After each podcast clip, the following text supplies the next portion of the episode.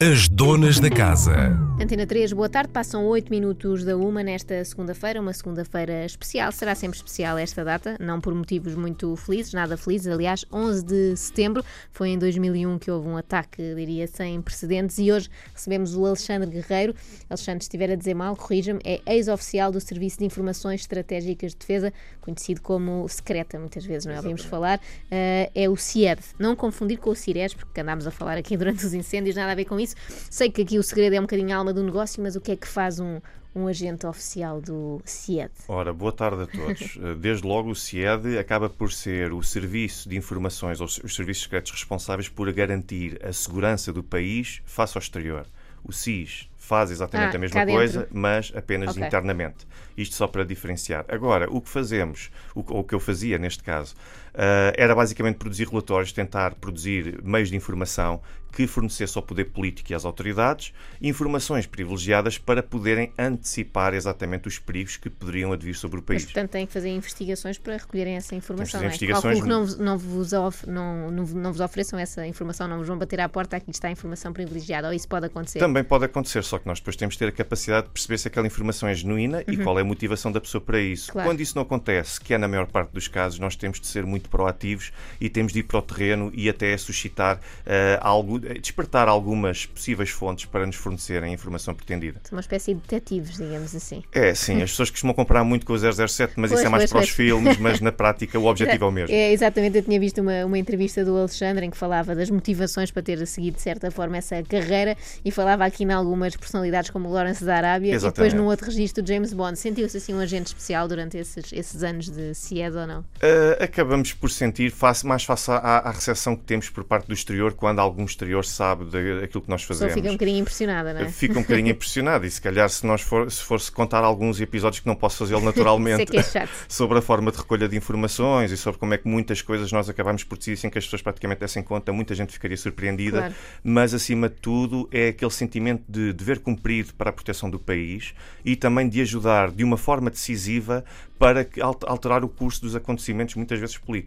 E nesse sentido, por isso é que o Lawrence da Arábia acaba por ter essa inspiração para mim, porque acho que acabou por ser uma personalidade que na história alterou ainda hoje a história como nós a conhecemos, sobretudo no Médio Oriente. E porquê é que deixou de ser? Foi uma opção sua? Estava cansado já dessa vida? Senti se um for pouco. como a do James Bond, é desgastante.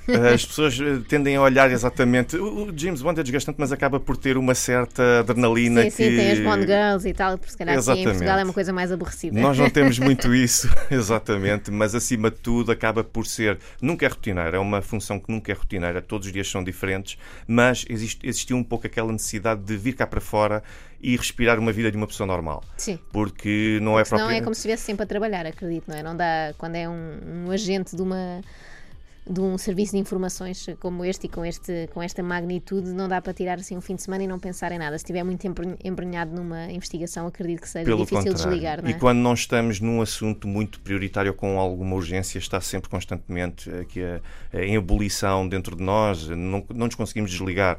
E eu senti um pouco essa necessidade. Chegávamos ao, ao ponto de eu poder, por exemplo, ir a um casamento e eu ser a única pessoa que não pode dizer aquilo que faz. É, pois. É uma situação incómoda, não tenho um contacto do, do, do, do meio vida dupla quase, não é? Tinha de ter uma vida dupla sem mentir nunca, mas há sempre formas e formas de se conseguir contornar e há Dava assim um outro nome à profissão. Sou funcionário público, uma coisa assim. Exato, é o funcionário público. É aquela mentirinha entre aspas que nós sempre dizemos e na prática somos funcionários públicos. É só uma omissão. Mas é uma omissão. E as pessoas dissermos... pensam logo que é aborrecido e não fazem mais perguntas, não é? É, se nós estamos ali a fazer coisas muito burocráticas, muito técnicas, as pessoas nem querem saber e é exatamente isso que nós queremos ouvir, é que ninguém tem interesse. E assim passa, passa despercebido e pode seguir a sua vida. Estávamos a falar desta questão do 11 de setembro que faz hoje 16 anos e desde então muita coisa mudou, não só no mundo, mas no próprio terrorismo. É a percepção que eu tenho. Isto aqui, estas perguntas vão ser um bocadinho tipo sim, sim, terrorismo sim, para totós, não é? É assim Vamos a percepção a que tenho vendo telejornais e, e, não analisando muito profundamente. A primeira pergunta era o que é que distingue a Al-Qaeda, que na altura se falava muito, como responsável pelo 11 de setembro, deste Daesh. Tem alguma coisa a ver? Não tem nada? É uma boa pergunta que todos nós nos devíamos fazer, sobretudo ao poder político. Porquê? Porque a Al-Qaeda, eh, o Daesh, só para poder explicar, uhum. o Daesh eh, é, eh, tem o seu início, a sua base exatamente dentro da própria Al-Qaeda. É uma espécie de ramificação. Começou por ser uma espécie de ramificação que depois ganhou vida própria. E ganhando vida e poderes próprios, acabou por ser, se tornar autónoma e a partir daí houve o rompimento com a Al-Qaeda. Mas a Al-Qaeda, exatamente desde os vários anos em que sempre existiu, sempre foi um grupo terrorista e continua a ser um grupo terrorista. No entanto, não Mas pode. não está adormecida, não, não temos ouvido Nada, falar muito. de Ah. todo. Eh, Por exemplo, ainda nós podemos olhar exatamente para, para o Médio Oriente e nós vemos exatamente alguns ramos da Al-Qaeda a disputarem alguns territórios, por exemplo, com o Daesh. E até com o poder No fundo, agora viraram-se uns contra os outros. É, foi isso que aconteceu. Eles disputa eh, pelo nasceram, nasceram no seio da Al-Qaeda, tornaram-se independentes, digamos assim, o Sim. Daesh, e agora disputam uns com os outros. tem, tem estado a disputar exatamente, porque o objetivo disto, e a Síria, tanto a situação na Síria como no Iraque, começou por ser exatamente desta forma: vários pequenos grupos a lutarem entre si. Aquele que teve mais força e que se conseguiu destacar, automaticamente eliminou os outros e conseguiu sobrepor-se. Nós também temos Al-Qaeda, por exemplo, na Líbia, temos no Maghreb, temos aqui presentes ainda no, no território. Mas aquilo que me intriga verdadeiramente é ver representantes dos Estados Unidos que agora vêm falar em colaborar com a Al-Qaeda para poder combater o Daesh. Ora, aquele que os atacou, continua exatamente a ser o mesmo inimigo, Sim, não acaba- mudou nada, não é? não- nada mudou. Nos Na própria agenda, não é? tudo é exatamente igual. O recurso aos meios jihadistas, mas agora acaba por ser um instrumento para poder combater o Daesh e até para poder conseguir, para as pessoas que estão a, ouvir-nos para poderem perceber, para tentar derrubar o presidente da Síria. Ora, isto é no mínimo esquizofrénico. E as pessoas deviam pensar sobre Era isso. um grande inimigo há poucos anos e de repente já é visto como um possível mudou. Mas ao mesmo tempo continua a diabolizar a Al-Qaeda porque continua a ser um perigo e, e pode atacar exatamente as forças norte-americanas. Ora, isto merece que as pessoas reflitam sobre que tipo de pessoas é que nós estamos a apoiar. E se pensarmos então que a Al-Qaeda tornou-se Al-Qaeda exatamente com o financiamento e com o armamento fornecido pelo Ocidente, então ainda nos deveria levar mais a pensar sobre que, qual é a nossa agenda e porque é que nós hoje em dia também temos atentados terroristas. Não, e mesmo quando se fala de Estado Islâmico, ouve-se muitas vezes essa justificação de que, no fundo, nós, nós Europa, lhes estamos a dar dinheiro também por diversas formas, não é? Ou seja, eles acabam por se subsidiar, digamos assim, com o dinheiro às vezes vindo daqui, por causa do armamento, precisamente. Aqui, por causa da Turquia, existem Uhum. vários negócios em comum que acabam por alimentar e por financiar o Estado Islâmico. E ninguém tem coragem de terminar com esses negócios, não é? Porque ah, eu acho que ninguém tem coragem de terminar com esses negócios e também porque a pressão pública acaba por não ser muito grande, porque as pessoas parecem, isto parece quase retirado de um guião de Hollywood. Sim, completamente. Parece muito estranho e as pessoas acabam por nem acreditar, daí não fazerem pressão. Mas eu posso dar também outro exemplo. Uhum. Israel tem vindo a apoiar incursões, estamos a falar de Israel, um Estado judaico, tem vindo a apoiar incursões e ações militares do Daesh contra o presidente da Síria.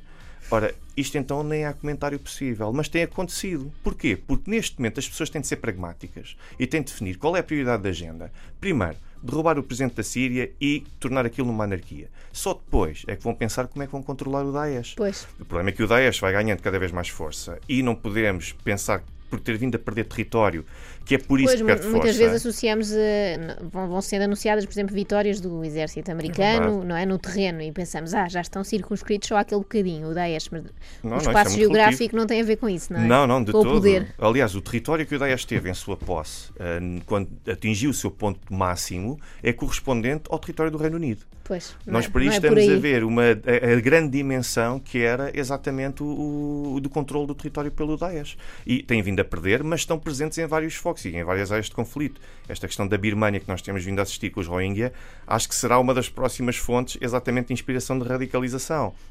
Não estão presentes. Sim, eles não têm que estar todos concentrados no mesmo sítio, como temos visto, estão espalhados por todo, um pouco por Filipinas todo lado, também. é? Nós temos visto que eles agora a aposta até nem é estar concentrados necessariamente num território, é estarem distribuídos um pouco por todo o mundo para se tornarem até imprevisíveis.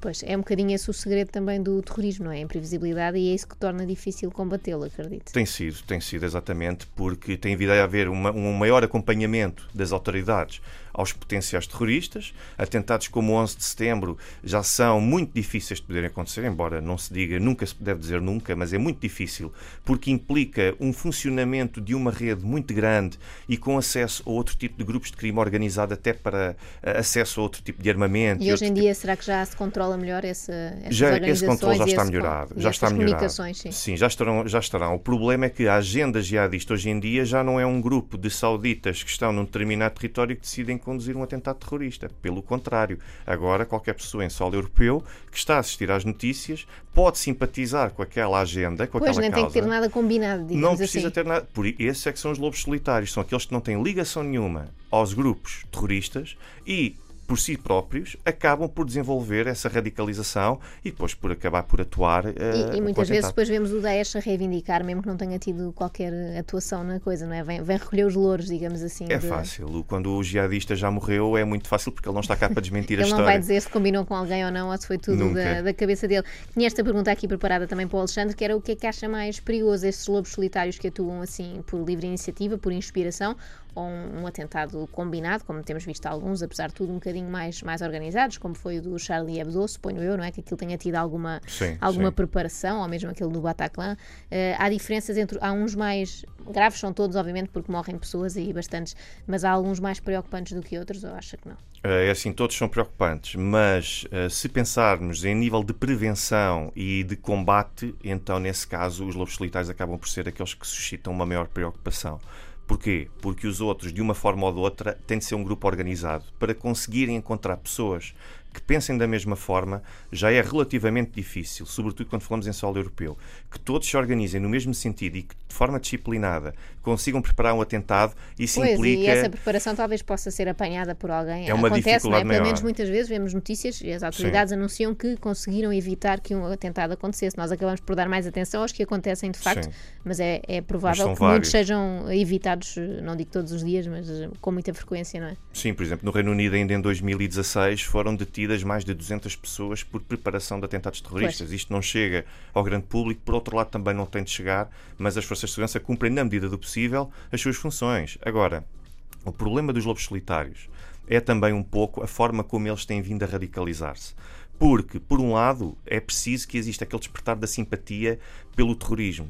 Mas, por outro lado, muitos deles tentam chegar exatamente aos meios de recrutamento e de treino até dos jihadistas. Ora, como é que isto agora se tem vindo a processar ultimamente? Através da via digital não só com o acesso a um site terrorista que explique como é que deve conduzir um atentado, mas acima de tudo num sistema muito semelhante àquilo que acontece, por exemplo, com o jogo da baleia azul, Sim. em que existe um cibermentor que à distância recruta ou pelo menos estabelece o contacto e depois a partir dali vai atribuindo várias missões para esses mesmos potenciais terroristas, até que a missão final é exatamente o atentado. E conseguir acompanhar isto e perceber como é que isto funciona só pela via digital é muito difícil. Muitas vezes falamos, até falou-se aqui há uns tempos do WhatsApp, que tem as mensagens codificadas e não é possível, mesmo as autoridades, ou é possível, se calhar é. é. Nós recebemos aquele aviso, não é? Atenção, que isto é codificado, podem falar à vontade. O meu WhatsApp não tem grande interesse, as pessoas podem, podem espiar, vão ficar desiludidas, mas muitas vezes as pessoas pensam, eu preferia ter menos privacidade, não é? Já estamos um bocadinho nesse ponto, e que pudessem espiar as conversas dos potenciais uh, terroristas. Em que ponto é que estamos no que toca a essa invasão da privacidade do, dos cidadãos? Temos assim? vindo a avançar nesse sentido. Uh, desde logo o WhatsApp eu posso dizer que essa encriptação, de facto existe uma encriptação, mas que é fácil de, de ultrapassar. Não é propriamente a melhor aplicação de mensagens, troca mensagens instantânea não que é a existe. preferida dos terroristas. Não de vou certeza. sugerir, não é de toda a preferida do, dos terroristas e não vou sugerir qual é a melhor que está aí facilmente acessível também no mercado. Mas o que é certo é que, por exemplo, Reino Unido e França têm vindo a, a pressionar as autoridades exatamente para poderem fazer esse acompanhamento de, de, das mensagens, por exemplo, WhatsApp e não só, Snapchat. Instagram, Pois. que são redes aparentemente inofensivas e que também permitem a difusão do, do, do jihadismo. E tudo isto tem vindo eh, agora neste momento a desenvolver-se e esta campanha a intensificar, sobretudo pelos últimos atentados no Reino Unido e em França, para poder então justificar eh, que, que as autoridades possam ter, mesmo sem haver nenhuma ameaça concreta, que possam monitorizar e acompanhar todas essas mensagens. Nós já estamos num campo demasiado avançado, mas eu tenho de recordar as pessoas exatamente o que pensam, como a Jana disse, de que eh, eu não faço mal a ninguém, podem ver as minhas mensagens à vontade. Isso acaba por ser uma violação da nossa privacidade e se as pessoas pensarem que desde o 11 de setembro têm vindo a aumentar as medidas restritivas Em todos os campos, é? em todos os campos, direitos e liberdades individuais, e ao mesmo tempo tem vindo a haver cada vez mais atentados, então nós percebemos que essa não, Não é a está a solução. resultar, pois. Isto permite perceber depois do atentado ter acontecido.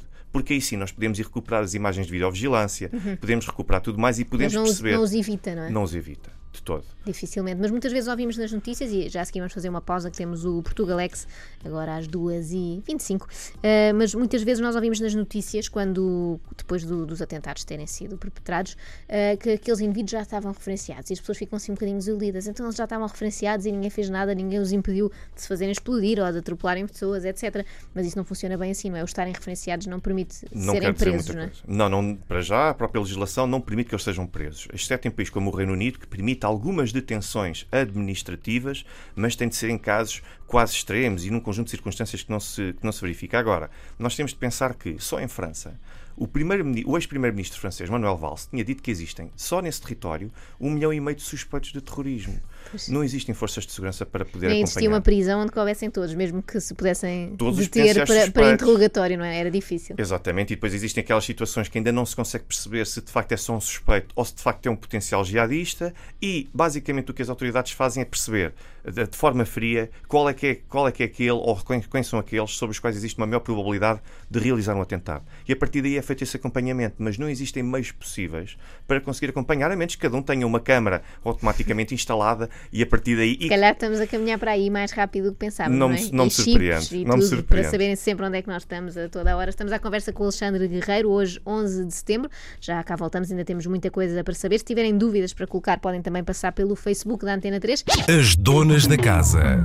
Hoje, 11 de setembro, caso ainda não tenham reparado no calendário, uma data que vai ficar para sempre nas nossas memórias, aconteça o que acontecer, e já aconteceu muita coisa desde então. Estamos hoje a falar com o Alexandre Guerreiro, que é especialista nestas matérias no que toca ao terrorismo, entre outras coisas, e o próprio terrorismo está muito diferente, como falávamos há pouco, Alexandre, e qual será, se é que consegue assim projetar, o futuro deste género de terrorismo? Vamos continuar a assistir, uh, a, eles têm sido muito originais, há que dizer, não é, no, no tipo de ataque, aqui há uns anos pensámos que era impossível ter pessoas a ser atropeladas ou no caso de Nice, não é por uma suposta foi. caminhonete de gelados ou uma foi, coisa foi, aparentemente inofensiva. Agora nas Ramblas, um carro, normalíssimo, também a atropelar pessoas. Era um modo de terrorismo ao qual não estávamos habituados.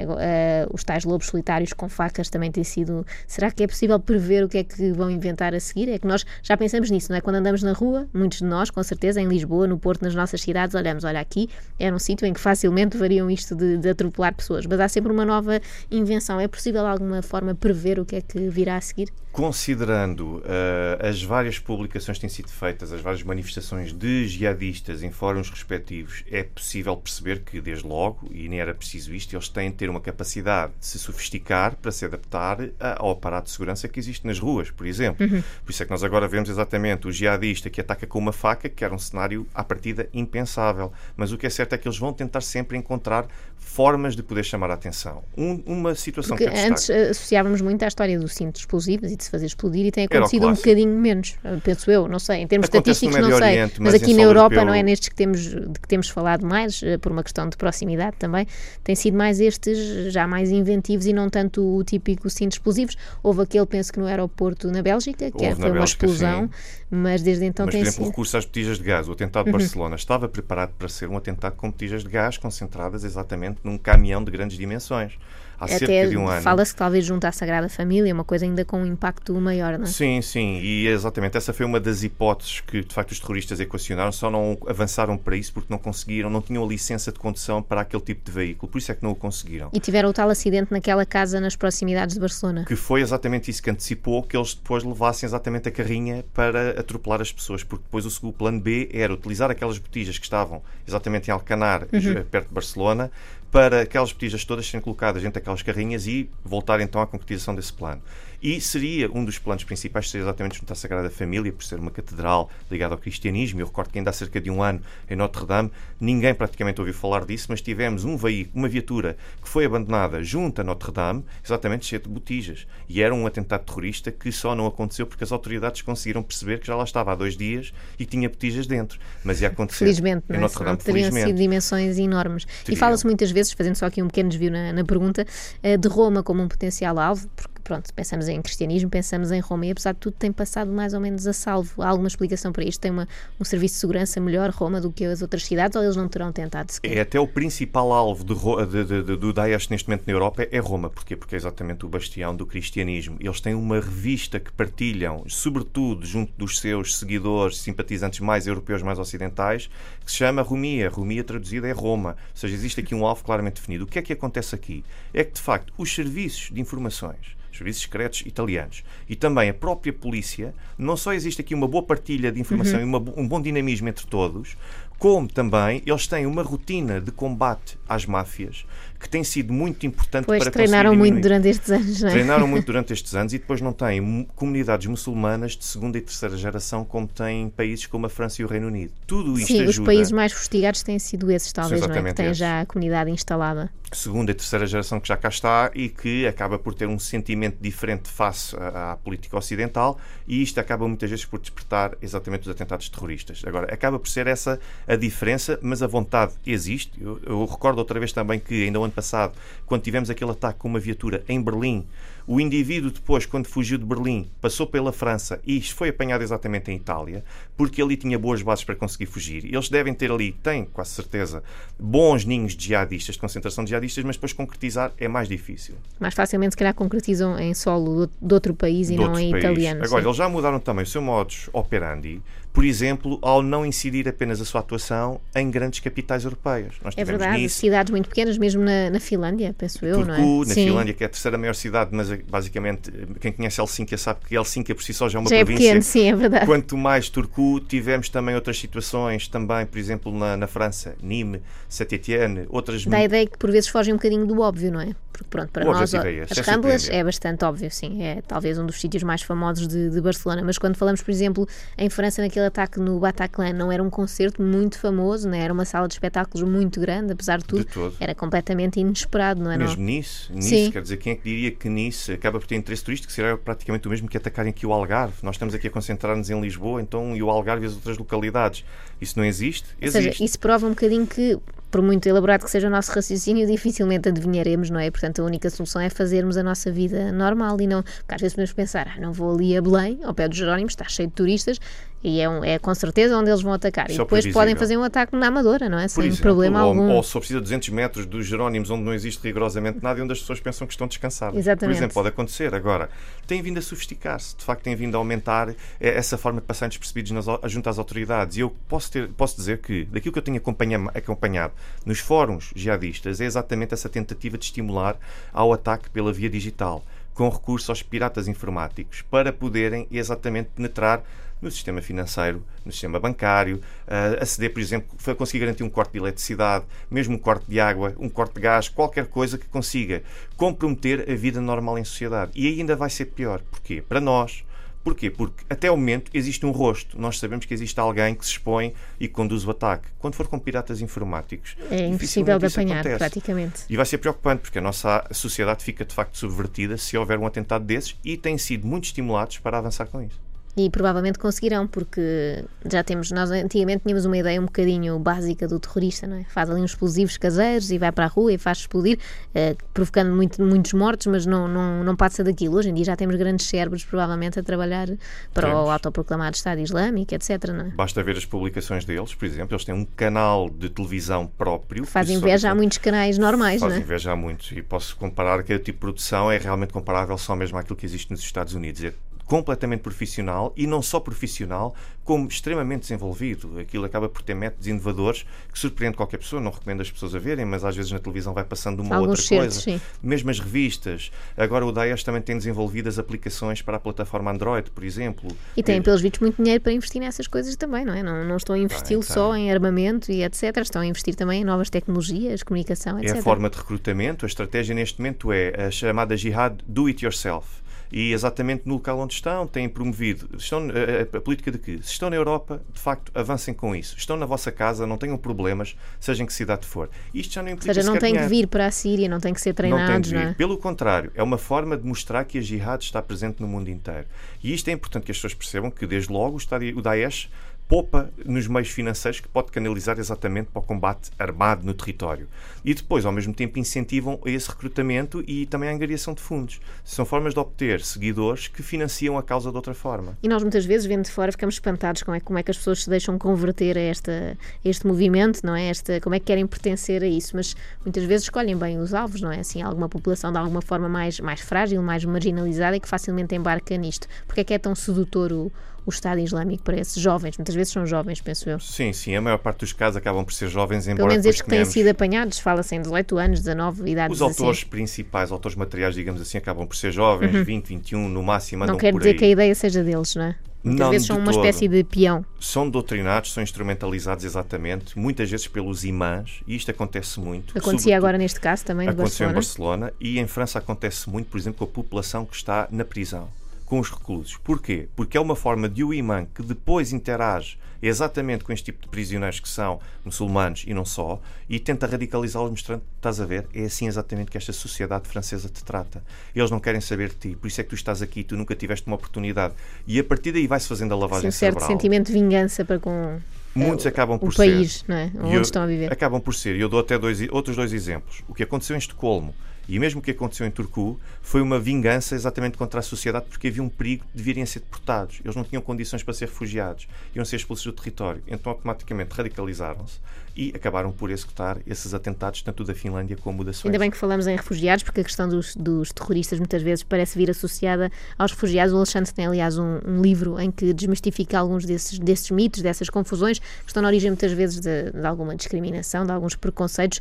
Não devemos associar esta vinda de refugiados para a Europa diretamente ao, ao terrorismo, ou devemos? De todo, as coisas não estão relacionadas, embora aqui tenho de fazer uma, uma nota eh, de exceção. Portugal acaba por ter sido, por cruzar-se com o único caso de um refugiado que esteve envolvido no ato de terrorismo, porque Portugal. Temos sempre azar nestas coisas. Nós tivemos azar e também tivemos o algum pior. desleixo. Tivemos algum desleixo. Porquê? Que é no Porque controle das entradas, não. no controle das entradas, em forma como se atribui um visto de refugiado, que é um Uhum. visto que implica um maior esforço das autoridades de investigação para confirmar que aquela pessoa tem mesmo os requisitos. E o que aconteceu nas autoridades portuguesas foi um pouco a atribuição de um visto de refugiado a um indivíduo marroquino que não tinha condições para ser refugiado e que foi apanhado em França por estar a preparar um atentado em França. Pois, foi uma certa desatenção. Ainda bem que é conseguimos repará-la a tempo, não é? Uh, Felizmente, com a partilha de informações, isso conseguiu ser recuperado, mas o que é certo é que os refugiados de todo se cruzam com isto. O que as pessoas têm de perceber, e que aqui a comunicação social é um pouco culpada também nisto, porque chama de refugiados a pessoas que não são refugiadas. Chama simplesmente migrantes económicos. Uh, Pessoas migrantes económicos são exatamente aqueles que vão para outro país em busca de melhores condições de vida. Refugiados são aqueles que estão a fugir de uma guerra, que não têm condições, Pois que estão está, ser não, não podem mesmo ficar, não é uma opção, não é? Essas pessoas têm de ser protegidas. pessoas que se sujeitam a vir de barco, não é? Sem saber se vão. Muitos morrem no caminho, sem Mil e um com esquemas. Crianças, etc. É o possível, é é a luta pela sobrevivência, mas estas pessoas têm efetivamente de ser protegidas. Não, e neste- migrantes- nestes, nestes atentados que temos visto recentemente pela Europa, têm sido apanhados os autores e é muito raro, não me lembro de nenhum que fosse um refugiado acabar de chegar ao país. Não, Normalmente não- são, não- são pessoas que já vivem há bastantes anos, algumas quase que nasceram nesses sítios, não é? ou que já lá estão muitas vezes a pedir exatamente o estatuto de refugiado, que depois mais tarde não lhes é concedido. Claro. Ainda há dois anos a Alemanha recebeu perto de um milhão de pedidos de asilo, só cerca de pouco mais de 200 mil é que conseguiu atribuir esse estatuto. Os outros não preenchiam esses requisitos. E as pessoas têm de perceber exatamente esta diferença. Refugiados precisam de proteção e são pessoas que não se deslocam intencionalmente para outro, para outro país com intuito, com qualquer outro intuito, seja com o de provocar um atentado terrorista ou outro. E depois temos uma, uma quantidade de pessoas que tentam de facto vir para solo europeu, mas que são migrantes. E muitas vezes é natural que alguns deles possam vir vindos exatamente do Médio Oriente, com outro tipo de intenções, quer para o crime organizado, quer para outras situações. Mas as pessoas têm de perceber essa diferença. Refugiados não são terroristas, nem vêm fomentar o terrorismo.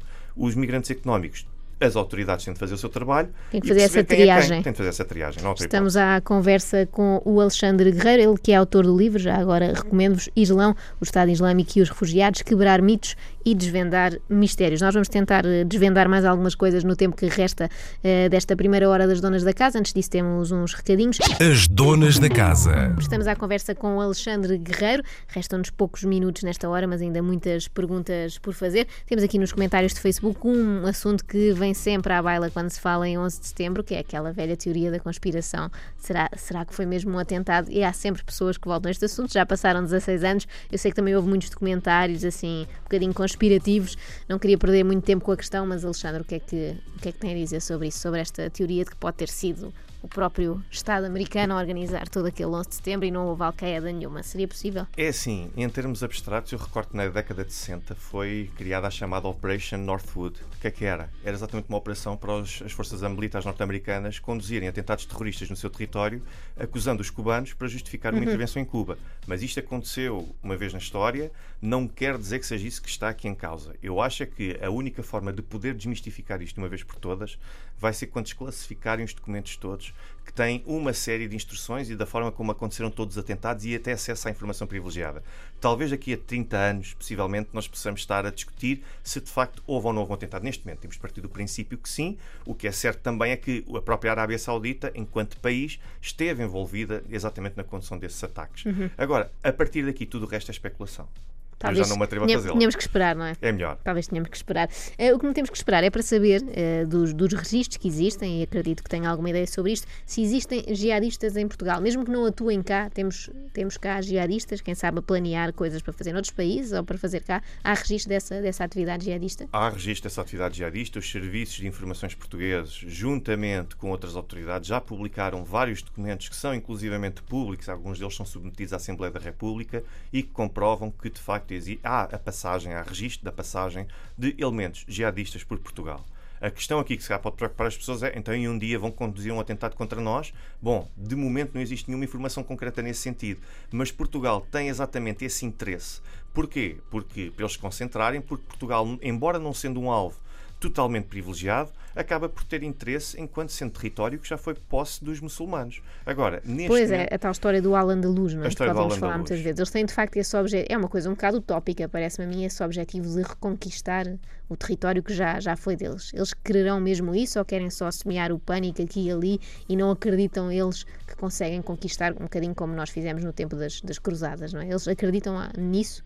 Pelo menos para fora, o discurso é que de uhum. facto acreditam e estão convictos. Agora, toda a agenda do Daesh, toda ela é utópica. Todos os territórios que foram recuperar, que querem recuperar aos muçulmanos, é impossível, nem que seja porque num ponto extremo a comunidade internacional se aliaria e num ponto extremo atuaria e impediria isso de acontecer. Agora, o que é certo é que Portugal e Espanha foram posse de territórios de, de, de, dos, dos mouros, foram posse dos árabes e agora, neste momento, os atentados contra a Espanha não são de facto inocentes. Existe essa tentativa de recuperar esse território. Agora, Portugal, neste momento, poderá ainda ter mais interesse a nível de, de, de organização para eles se concentrarem e, eventualmente, para conduzir ataques noutros países, inclusive para a Espanha.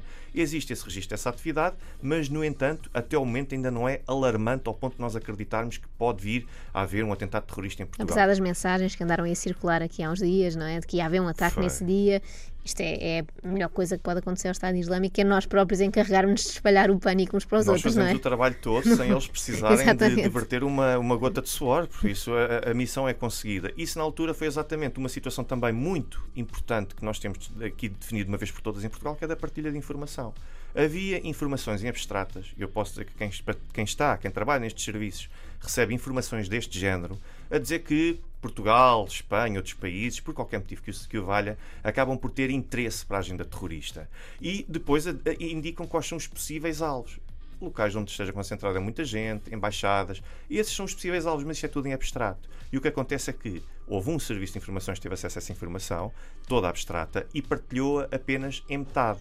Não esqueceu-se de referir, e não quis mesmo referir, que de facto não havia nenhuma ameaça concreta. Toda a gente entrou em alarme e acabou por acontecer aquilo que aconteceu. Não é recomendável, tem de haver uma partilha de informação fundamental, eh, total, não pode haver qualquer tipo de condicionalismo a isso e estar um serviço a pensar eu quero brilhar depois uhum. se acontecer alguma coisa. Isto tem de acabar. E em Portugal ainda existe muito esta cultura ser, fazer ali aquele brilharete, apesar de estarmos a falar de uma coisa bastante é verdade, grave, não é? é? E falando desse certo alarido social, muitas vezes discute se devem ser noticiados e mostradas certas imagens nos ataques de terroristas.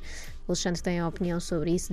Devemos abrir telejornais com imagens chocantes de ataques aqui pela Europa ou noutro, noutro local ou devemos só noticiar o número de mortes e acabou-se a conversa e não se dá grande atenção àquele acontecimento? Devemos evitar a difusão de imagens, até porque basta haver a referência para mortes para automaticamente nós percebemos que já foi uma coisa com grande peso e com grande importância, mas não podemos deixar de falar do terrorismo e de Ele não vai deixar de existir por causa disso, não é? Nunca vai deixar de existir, vai estar constantemente a mudar e isso é muito importante para a sociedade também perceber qual é que é o nível de evolução do terrorismo. É importante financiar, eh, financiar não, abrir os telejornais eh, exatamente com estas notícias e conseguir mostrar onde é que aconteceu e como é que aconteceu. Agora, a difusão de imagens é que pode ser mais comedida. Isso pode ser alterado, mas nunca podemos deixar de falar, como alguns sugerem, que não lhes demos importância. Não, isso não é uma opção. Existe uma ameaça, existe um mal e as pessoas têm de estar exatamente prevenidas para aquilo que existe. Isso é que é o direito e o acesso à informação. É saber as coisas que aconteceram. Tentando depois seguir a sua vida normal e não, não se condicionando sempre, por causa disso. Sempre. Apesar de nós vermos uma certa tendência para aumentarmos a segurança de alguns sítios, será que isso faz sentido? Por exemplo, pôr barreiras ao pé dos Jerónimos, como já se falou, alguns aeroportos europeus começam a ter aquele teto de metais logo à entrada e não só lá mais à frente quando, quando as pessoas querem despachar a bagagem. Faz sentido ir introduzindo estes mecanismos ou serão sempre inúteis? Desde que estes mecanismos não incidam diretamente no modo de vida das pessoas, ou seja, os mecanismos não intrusivos, por exemplo, aquele dos Jerónimos não me choca. O que me choca é um dia que seja preciso fazer uma ação de resgate ou de, Por de outro salvamento assunto qualquer. e temos ali aqueles pilaretes que alguém tem de derrubar primeiro. Quer dizer, isto assim não funciona, porque estamos a, a tratar de um problema e estamos a eliminar outro. Agora, se nós for, quisermos ser mesmo rigorosos, então vamos implantar mecanismos destes por todo lado, porque um hospital, como nós falámos há pouco, uma universidade, qualquer local público de concentração de pessoas, mesmo um estádio de futebol, isto pode acontecer. E quer dizer, os acessos no estádio de futebol em Portugal são de lamentar, noutros sim, sim, países fica também. tudo completamente entupido, não é? É impossível. relativamente fácil de passar. eh, A forma como são feitas as, opera- eh, as, as próprias eh, as Revistas, buscas, sim, as sim. revistas que são feitas, não são minimamente exemplares e qualquer coisa consegue entrar. Quando claques ou grupos de sócios não or- organizados, Organizados, conseguem sim, agora é o novo termo. é o novo termo, conseguem levar petardos e outro tipo de equipamento para um estádio, Sim, basta. tudo o resto pode ser. Se fosse terrorista, eu não quero dar aqui ideias, mas iria com uma claque e facilmente passa tudo, não é? Sem Era só dúvida, escolher passava uma tudo. delas, juntar-se e, e- e ir. Mas vamos esperar que isso não aconteça. Eu via numa entrevista do, do Alexandre que de um ano para o outro, ou seja, há um ano considerava improv- relativamente improvável um ataque em Portugal e que hoje, fazendo a mesma pergunta, a resposta já é um bocadinho diferente. Já acha um bocadinho mais provável. Porquê? Por causa da proximidade aqui com Espanha e de já ter acontecido lá, ou por outro, por estarmos mais visíveis também porque estamos sempre a, cada vez a receber mais turistas, a andar mais nas bocas do mundo? Tem alguma coisa a ver com isso? Tem a ver exatamente com o facto de, desde logo, tenho de esclarecer que eu não acho mais provável. Eu acho é menos improvável. Ok, é, diferente, colocar é as coisas diferente. É uma forma. subtileza, mas é diferente, sim. É possível sempre acontecer um atentado em Portugal, mas o que é certo é que quando nós vemos cidades que, e locais que não tinham à partida qualquer interesse ou rele- relevância para a agenda jihadista, por exemplo, houve uma detenção de um indivíduo na Alemanha que estava a preparar um atentado terrorista na Dinamarca. Qual é o interesse da Dinamarca para a agenda jihadista? Sim, e quando falam- falamos como há pouco dos lobos solitários, eles é onde estão, não é? Portanto, se uma eu sou um lobo solitário e estou em Almeirim, vai aqui em Almeirim, não é? É Portanto, não, não é por aí. Se eles tiverem a vontade e se tiverem os meios para conduzir o ataque, assim que houver oportunidade, eles fazem. E a partir do momento em que eu vejo Barcelona, que também não era propriamente um local principal para a ocorrência deste tipo de ataques, Turku na Finlândia, Nîmes em França, ou seja, estamos a ver cidades completamente secundárias, fora do alvo dos grupos Uhum. terroristas, automaticamente eu não posso descartar e nem posso assumir como totalmente improvável um atentado desta natureza. Continua a ser relativamente improvável, mas já não é tanto, exatamente dada esta abertura da agenda jihadista a todos os locais onde seja possível conduzir um atentado. E agora talvez a pergunta para um milhão de dólares, não sei se será fácil responder, que é qual é a forma então de derrotar o Daesh? Há alguma esperança para isto ou é um, é um caso sem solução? Só se eles, por eles, desistirem um dia e se cansarem Não há disto? nada 100% eficaz, mas acho que temos, acima de tudo, de começar por cooperar com o presidente sírio, que está neste momento a combater o Daesh juntamente com os russos e, ao mesmo tempo, tem de estar a combater forças apoiadas por franceses, britânicos e, e amer- norte-americanos e não tem capacidade Pois suficiente. talvez aí esteja a raiz um bocadinho do problema, Começa é? aí, só para conseguirmos acabar com o Daesh a nível territorial. Depois, numa fase mais de médio e longo prazo, temos de pensar duas vezes nestas agendas imperialistas que a NATO tem vindo a conduzir um pouco por todo o mundo. Eu recordo como é que Gaddafi caiu na Líbia, exatamente com a intervenção da NATO e também a intervenção das forças francesas. Ora, não é por acaso que a Líbia, neste momento, e outros países estão como estão. Enquanto nós não conseguimos garantir que cada um destes países, cada uma destas sociedades decida por si própria qual é o futuro que pretende seguir, em vez de sermos nós a tentar eh, forçá-los a ser como nós somos, então nós vamos ter sempre terrorismo e vamos ter sempre sociedades completamente desfragmentadas que depois originam exatamente isto. Aliás, para quem ler, por exemplo, o livro da Malala, não sei se, se a Joana já leu, Ainda não li, ainda não li. o livro da Malala, ela própria reconhece que aquilo que ajudou a fazer crescer ainda mais o- a presença dos talibã no Paquistão foi exatamente a intervenção norte-americana e a presença europeia a alterar a política paquistanesa. Ora, não é por acaso que estas coisas acontecem e nós temos de pensar, temos de ser exigentes com o nosso poder político para não apoiar agendas imperialistas no exterior. Aproveito agora sim uma última, há sempre mais uma, não é? Uma última pergunta. Temos visto ao longo deste verão, por exemplo, muitas notícias de, de supostas eh, frições, digamos assim, entre, entre turistas, neste caso, eh, acho que eram turistas árabes, por exemplo, em Portugal, muçulmanos, a questão da utilização da burca, do burkini. Será que isto é mais estimulado agora porque há esta ameaça do terrorismo e as pessoas se tornam automaticamente mais preconceituosas e mal vemos uma burca, achamos um sinónimo de, de ameaça. Será que o caminho é por aí ou não devemos estar a, perder tanto tempo com estas questões. Não, faz parte, tudo isso faz parte e é apenas uma parte exatamente do problema que tem vindo a, a fazer com que na Europa nós tenhamos vindo a assistir ao quê? A um aumento da, da, das pessoas assumirem que têm identidade muçulmana. É uma forma de mostrarem que são diferentes dos demais e de mostrarem que têm orgulho. E a questão do burkini acaba por ser, de certa forma, uma perseguição que é feita à comunidade muçulmana. E isso é uma forma, sem sombra de dúvida, que acaba por agravar, por radicalizar ainda mais. Eu recordo que, por exemplo, na, na Argélia e na Tunísia... No fundo, escava um fosse maior entre umas pessoas e outras, não é? Escava um fosse ainda maior. E por uma questão de identidade, as pessoas assumem-se e, e querem-se assumir como muçulmanas para mostrar que não têm medo também. Claro que o fosse continua a aumentar, embora eu tenho de dizer, o burkini, relativamente ao burkini, eu sou contra a proibição do burkini porque expõe o rosto, mas sou totalmente a favor da proibição da burca e do niqab porque nós não conseguimos ver quem é que lá está. É o mesmo que andarmos sempre de, por exemplo, num banco, recomenda-se que as pessoas não possam entrar de capacete, não é? Em de, França de não podem entrar. A legislação já proíbe as pessoas terem a cabeça coberta Uhum. em geral. Eu não posso entrar em França com um capacete colocado na cabeça. Claro. Não posso circular assim. Porquê? Porque aqui é o direito fundamental. A religião de quem segue, daquela mulher que tenta cobrir-se com a burca, contra exatamente o direito à segurança, que é um direito coletivo. E nós aqui, ponderadas as coisas, acho que temos de proibir. Em Portugal já havia algumas burcas, não deixou de me surpreender pela negativa e temos de repensar exatamente essa alteração, sem ferir a essência dos pensamentos muçulmanos. É sempre tentar aqui este equilíbrio. Muitas vezes as pessoas depois respondem com aquele argumento de ah, quando vou lá ao país deles, não é? Normalmente é usada esta formulação, no país deles também me adapto.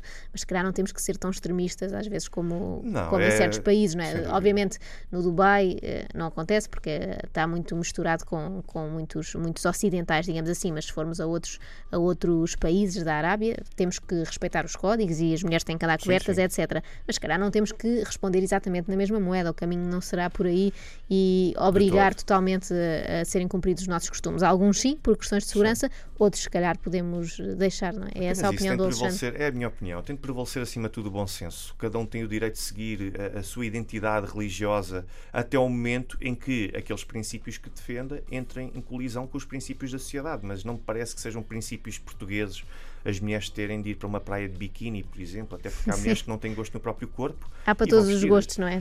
Vemos de tudo nas De praias marca. portuguesas e ainda bem. Exatamente, há Ainda tudo. bem. Ou seja, nós temos de pôr exatamente. eh, o travão tem de ser o do bom senso. Não querer proibir por retaliação, mas exatamente na medida em que a partir daí toda a sociedade entra em colisão. Obrigada, Alexandre. Alexandre Guerreiro foi o nosso convidado de hoje. Já agora recomendo novamente o livro Islão, o Estado Islâmico e os Refugiados, para quem se interessar por estas matérias. E acho que atualmente quase todos nos interessamos, não há, não há outra maneira. Obrigada, Obrigado. Alexandre.